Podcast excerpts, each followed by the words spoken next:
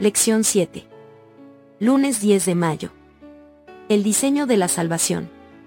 Por tanto, dirás a los hijos de Israel, Yo soy Jehová, y yo os sacaré de debajo de las tareas pesadas de Egipto, y os libraré de su servidumbre, y os redimiré con brazo extendido, y con juicios grandes, y os tomaré por mi pueblo y seré vuestro Dios, y vosotros sabréis que yo soy Jehová vuestro Dios, que os sacó de debajo de las tareas pesadas de Egipto.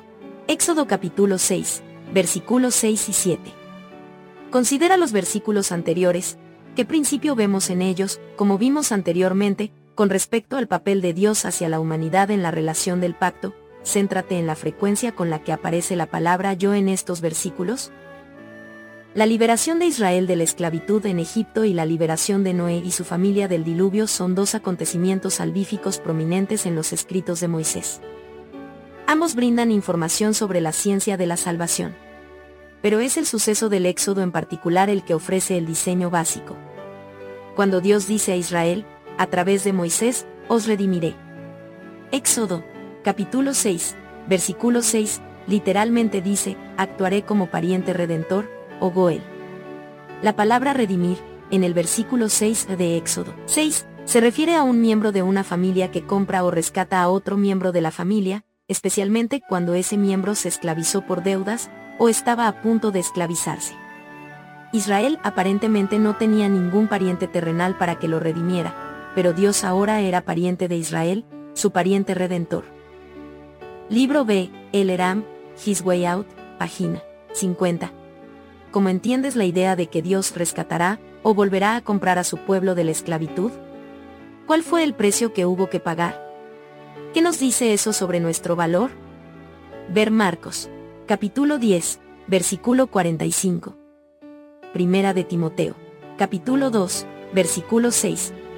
Apocalipsis, capítulo 5, versículo 9.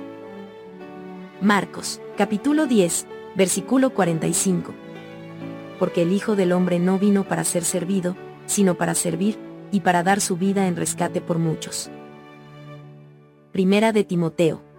Capítulo 2. Exhorto ante todo, a que se hagan rogativas, oraciones, peticiones y acciones de gracias, por todos los hombres, por los reyes y por todos los que están en eminencia, para que vivamos quieta y reposadamente en toda piedad y honestidad. Porque esto es bueno y agradable delante de Dios nuestro Salvador, el cual quiere que todos los hombres sean salvos y vengan al conocimiento de la verdad.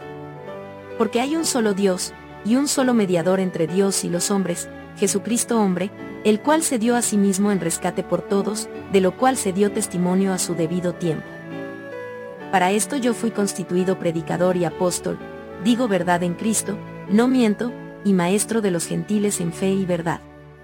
Quiero, pues, que los hombres oren en todo lugar, levantando manos santas, sin ira ni contienda.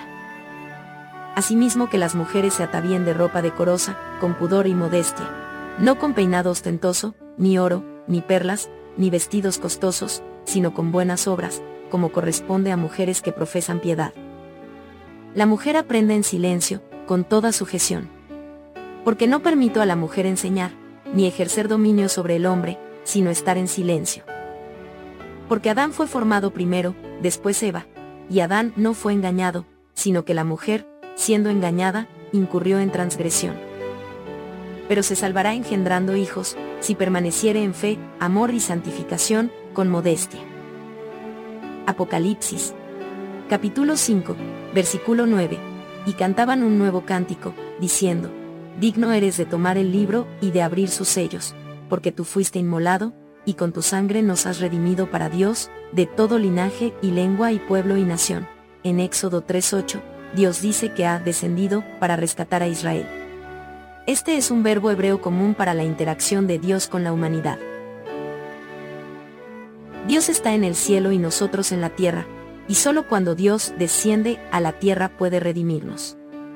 En la acepción más auténtica de la idea, solo cuando Jesús descendió, vivió, sufrió, murió y resucitó por nosotros fuimos redimidos. Y aquel verbo fue hecho carne, y habitó entre nosotros. Juan capítulo 1, versículo 14, es otra forma de decir que Dios descendió para salvarnos.